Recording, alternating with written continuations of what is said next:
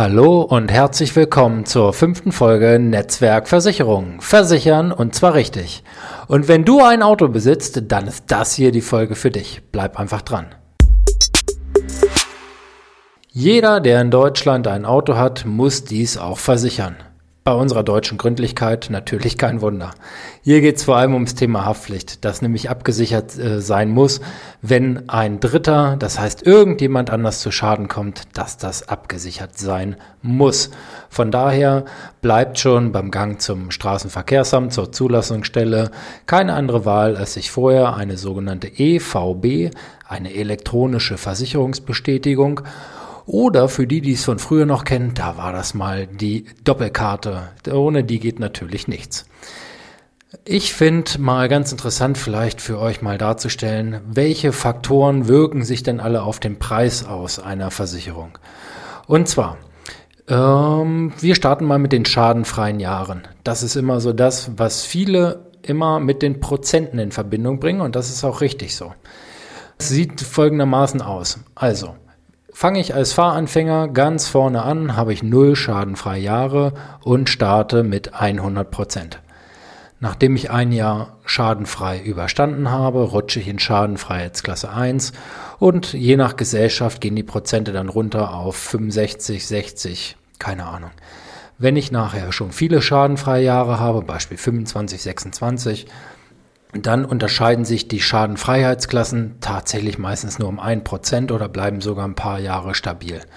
In den ersten Jahren geht der Beitrag also relativ stark nach unten, beziehungsweise die Prozente, und in den Jahren dann später geht das relativ langsam. Aber dann bewegt man sich ja auch schon in einem wirklich äh, sehr interessanten Bereich.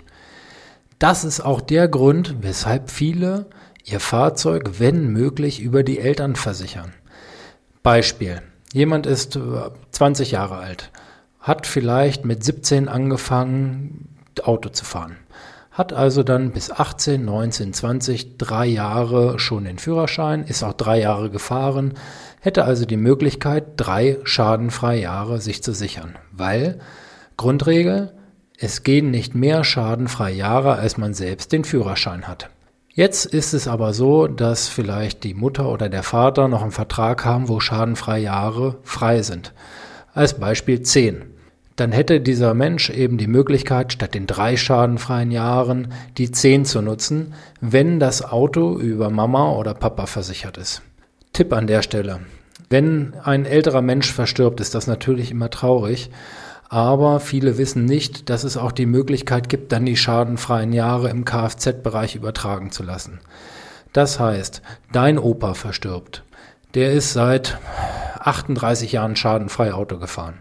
Dann gibt es die Möglichkeit, diese 38 schadenfreien Jahre zum Beispiel auf Sohn oder Tochter zu übertragen, sprich dein Vater, deine Mutter dann würde es als zweiten Schritt vielleicht durchaus möglich sein zu sagen, okay, mein Auto versichere ich nicht selbst, sondern eben über Vater oder Mutter und greift dann dementsprechend auf die hohe Schadenfreiheitsklasse zurück und bezahlt dann selbst relativ wenig fürs Auto. Ich bin zum Beispiel bis äh, 30. nee, sogar noch weiter, bis 2015, bevor ich mich selbstständig gemacht habe, lief mein Auto tatsächlich in der Versicherung noch über meinen Vater. Ich war dann der Halter des Fahrzeugs. Auch das ist heute tatsächlich kein Problem mehr. Also Versicherungsnehmer, auf ihn die Versicherung läuft, und der Halter können abweichen. Vorteil eines abweichenden Halters. Die Steuer geht dann natürlich direkt über den Halter. Auch eine andere Kontoverbindung lässt sich hinterlegen im Kfz-Vertrag, sodass letztendlich nur die Post an den Versicherungsnehmer geht. Im Schadenfall ist es natürlich dann immer wichtig, dass der Halter auch im Fahrerkreis mit drin ist. Das ist das nächste, was sich auswirkt auf den Preis. Frage ist, wer fährt das Auto alles? Da geht es um den Alltag. Das heißt, ich habe äh, zum Beispiel, das Auto ist auf meinen Vater versichert, Kennzeichen ist TL82. Das sind meine Initialen und mein Geburtsdatum. Jetzt hat mein Vater angegeben, dass nur er das Auto fährt, um vielleicht Beiträge zu sparen. Jetzt passiert ein Unfall. Das erste, was natürlich passiert, ist, man guckt da drauf und sagt TL82. Das sind doch genau die Initialen ihres Sohnes und sie haben auch selbst zwei Autos auf sich versichert. Kann es nicht vielleicht sein, dass der Unfallverursacher, ihr Sohn, nicht das Auto auch im täglichen Leben nutzt? dann muss man dementsprechend Beiträge nachzahlen. Wichtig an der Stelle, es gibt diesen Irrtum, dass dann Schäden nicht bezahlt werden. Dem ist nicht so. Haftpflichtschäden werden immer bezahlt. Es gibt bestimmte Szenarien, wo dann die Versicherung Regress nehmen kann, also den ähm, Versicherungsnehmer nachträglich ähm, belangen kann, dass der was zurückbezahlen muss. Das ist aber lange, lange nicht so hoch, wie ähm, man das vielleicht glauben mag. Es sieht in der Regel dann so aus, dass man einfach nachbezahlen muss, was wäre gewesen, wenn derjenige die ganze Zeit schon im Auto dabei gewesen wäre als Fahrer. Dann wichtig auch mal, wo wird das Fahrzeug angemeldet? Das heißt, eine Autoversicherung ist, keine Ahnung, bei uns nächste größte Stadt ist Göttingen. Bei uns ist es dann, wir sind Göttingen-Land, da ist es günstiger als Göttingen-Stadt. Das hat dann immer mit Unfallstatistiken, Diebstahlstatistiken und ähnliches zu tun. Das wird dann in Großstädten wie Frankfurt oder Berlin sicherlich dann noch teurer sein. Also einmal ganz kurz Zusammenfassung. Die schadenfreien Jahre sind wichtig. Dann, wo wird das Fahrzeug gefahren und wer fährt es? Und jetzt ist natürlich noch wichtig, welches Auto ist es denn? Da war immer so der Punkt, dass man gesagt hat, oh oh, Fahranfänger und ein älterer Golf oder Polo, da gehen dir die Beiträge durch die Decke. Tatsächlich äh, lässt sich das gar nicht so ganz pauschal sagen. Es geht tatsächlich immer um die Unfall- und Diebstahlstatistiken äh, des dementsprechenden Fahrzeugs. So, und das heißt, dass die Kombination vielleicht aus einem 20-jährigen Fahrer und einem Polo, der 10 Jahre alt ist, sicherlich auch unfallträchtiger ist als eine Kombination eines 20-Jährigen mit einem, ja, weiß nicht, Maserati ist jetzt vielleicht ein bisschen doof, aber ähm, mit einem, ähm, keine Ahnung, 5er BMW oder so. Von daher ist auch so der Punkt, dass es ähm, ja tatsächlich manchmal auch Überraschungen gibt, dass man sagt, oh, eigentlich ein recht hochmotorisiertes Auto, ist ja gar nicht so teuer in der Versicherung, weil vielleicht ja es gar nicht so oft äh, gestohlen wird, wie man vielleicht meint, oder gar nicht so viele Unfälle passieren. Und dann haben wir, die, das ist dann einmal so die Regionalklasse, also wo wirds Auto gefahren und die Typklasse, das heißt, welches Auto ist es und wie entwickeln sich die Statistiken. Manchmal passiert es, dass Kunden auf mich zukommen, wie jetzt zum Beispiel gerade erst ähm, kommt ein äh, junger Mann auf mich zu, äh, Christopher heißt er, an der Stelle herzliche Grüße an dich und sagt, äh, eigentlich müsste doch meine Prämie runtergehen, weil ich habe doch ein schadenfreies Jahr mehr. Äh, die Prämie ist aber hochgegangen. So, und dann sage ich immer, dann guck mal bitte auf Seite 2 äh, des Schreibens. Da steht dann drin, dass sich zum Beispiel meine Typklasse geändert hat. Und das heißt dann, dass ja die Unfallstatistiken in Deutschland quasi gegen das Fahrzeug sprechen. Und ja, da kann ich mich im Kreis drehen, aber da kann ich dann an der Stelle dann tatsächlich nicht wirklich etwas machen. Dann geht es weiter. Relativ neu, sage ich mal, wie wird gefahren? Da geht es um die sogenannten Telematiktarife. Das heißt, mein Fahrverhalten wird aufgezeichnet, anonymisiert und wirkt sich dann auf meine Prämie aus. Ich fahre zum Beispiel, seitdem ich diesen Telematiktarif für mich persönlich nutze, wesentlich bewusster, würde ich sagen. Und ja, bin dann auch schon mal, wenn ich so an der Kante bin, ob das jetzt eine Silber- oder Goldmedaille sein könnte, die ich da erfahre in einem Monat, dann durchaus auch mal ein bisschen äh, vorsichtiger unterwegs und sichere mir so, ich, da kann ich jetzt halt nur für die Allianz sprechen, die zahlen aus 10% Startbonus. Also ich bezahle, keine Ahnung, Beispiel 50 Euro Versicherungsprämie im Monat, sind 600 im Jahr.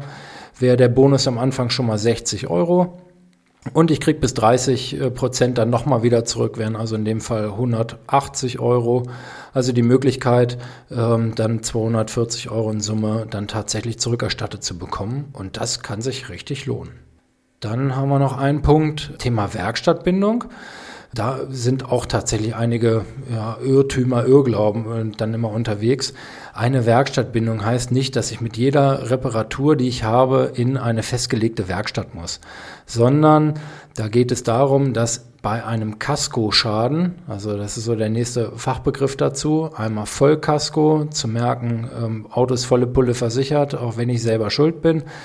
Äh, ich fahre zum Beispiel irgendwo in Graben, das Auto ist kaputt, dann ist das ein Vollkaskoschaden, selbstverschuldeter Unfall. Dann bin ich werkstattgebunden. Dann wird mir tatsächlich dann, bei uns ist es so, werden drei Vorschläge gemacht, in welche Werkstatt man kann und davon kann man sich dann eine aussuchen. Das Auto wird tatsächlich zu Hause abgeholt oder am Unfallort. Man bekommt einen Ersatzwagen und man bekommt das Auto dann wieder gereinigt vor die Tür gestellt, äh, inklusive Garantie. Also tatsächlich gar nicht so ein, so ein Teufelswerk, wie man das manchmal so dann hört. Sicherlich ist es so, dass man auch die Werkstätten direkt bei sich vor der Haustür dann unterstützen will und sagt, ähm, nee, ich nehme das ganz bewusst äh, raus und gehe zur Werkstatt direkt vor Ort. Deshalb kostet diese Werkstattbindung ähm, auch keinen Aufpreis, sondern ähm, hat eine Ermäßigung zur Folge, weil dann halt immer schon geguckt wird, okay, welche Werkstatt kann welche Arten von Reparaturen halt selbst leisten. Wenn ich vielleicht zum Autohaus direkt um die Ecke gehe, dann haben die zum Beispiel keine äh, Lackiererei und äh, müssen die Teile dann, wenn, äh, was, äh, wenn was lackiert werden muss, dann äh, sowieso transportieren. Oder bei Unfallschäden, das kann halt auch nicht jeder und dann wird das Auto noch hin und her transportiert und diese Wege werden dann einfach abgekürzt und ähm, das ist unterm Strich für die Versicherung günstiger und die geben einen Teil davon weiter. Und dann natürlich ganz wichtig, das ist das nächste, wo ähm, es auch immer wieder so Missverständnisse gibt.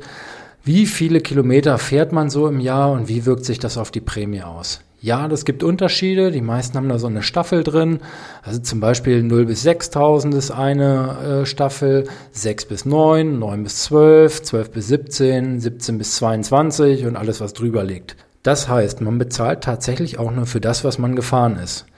Man hat zum Beispiel angegeben, man fährt im laufenden Jahr oder im nächsten Jahr 12.000 Kilometer. So, dann bewegt man sich in dieser Range 9.000 bis 12.000. Fährt man 10.000, ist alles gut.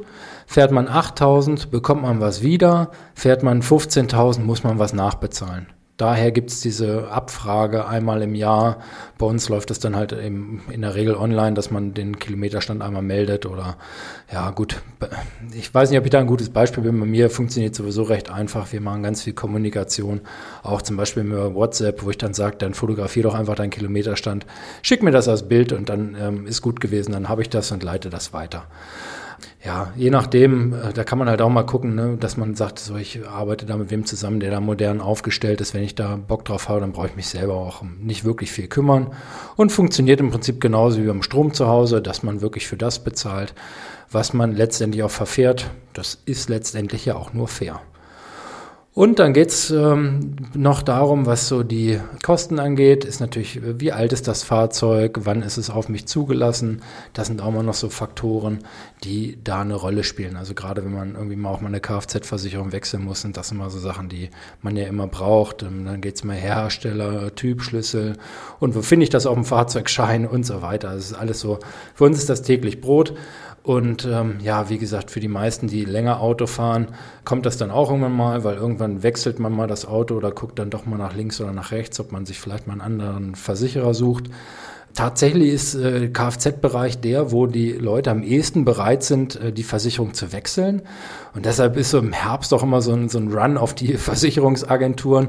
Wechsel dein Auto noch bis 30.11. und äh, spar hier, spar da ja, viele haben das inzwischen immer schon entzerrt, also da ist dieser erste erste gar nicht mehr so entscheidend.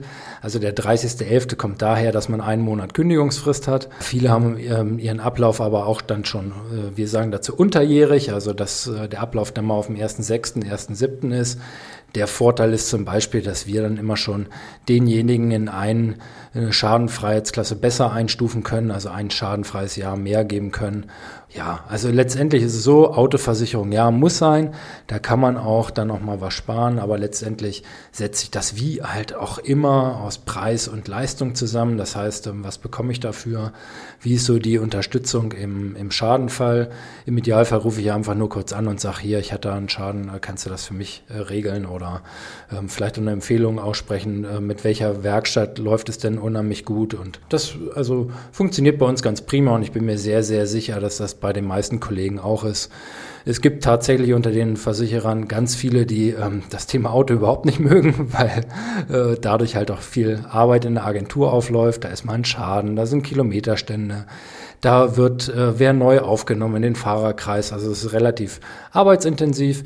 Wir machen äh, sehr, sehr gerne Kraft hier im Büro, weil es einfach auch, auch Spaß macht und abwechslungsreich ist.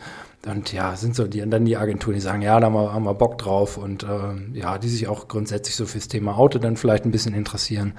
Ich habe eine Mitarbeiterin, Nadine äh, heißt die, die äh, ist, glaube ich, kann man sogar fast sagen, Auto verrückt. Also von daher, ja, je nachdem, wo man halt selbst auch immer so, so Bock drauf hat. Ja, ich hoffe, das ähm, hat euch schon mal ein bisschen geholfen, so äh, Licht ins Dunkel zu bringen. Es sind tatsächlich so nämlich mehr Facetten, als man glaubt, die so mit der Autoversicherung zusammenhängen. Wenn ihr da irgendwie Fragen zu habt, dann schreibt die gerne in die Kommentare, sprecht mich direkt an.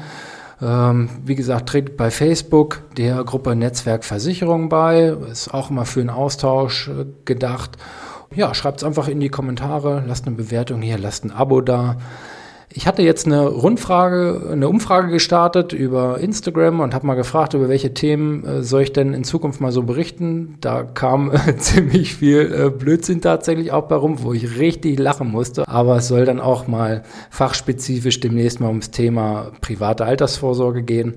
Aber ich will auch ähm, ein bisschen hier so mal unseren Agenturalltag beleuchten, ähm, werden ein, zwei äh, Interviewpartner dann noch dazu hören und ähm, werde vor allem, und das machen wir dann mal als nächstes, so mal das Thema äh, Schäden und äh, Schadenbeispiele und Schadenmanagement äh, dann mal beleuchten, wie wir das bei uns so in der Agentur machen und euch da einfach mal mitnehmen und einen Blick hinter die Kulissen werfen.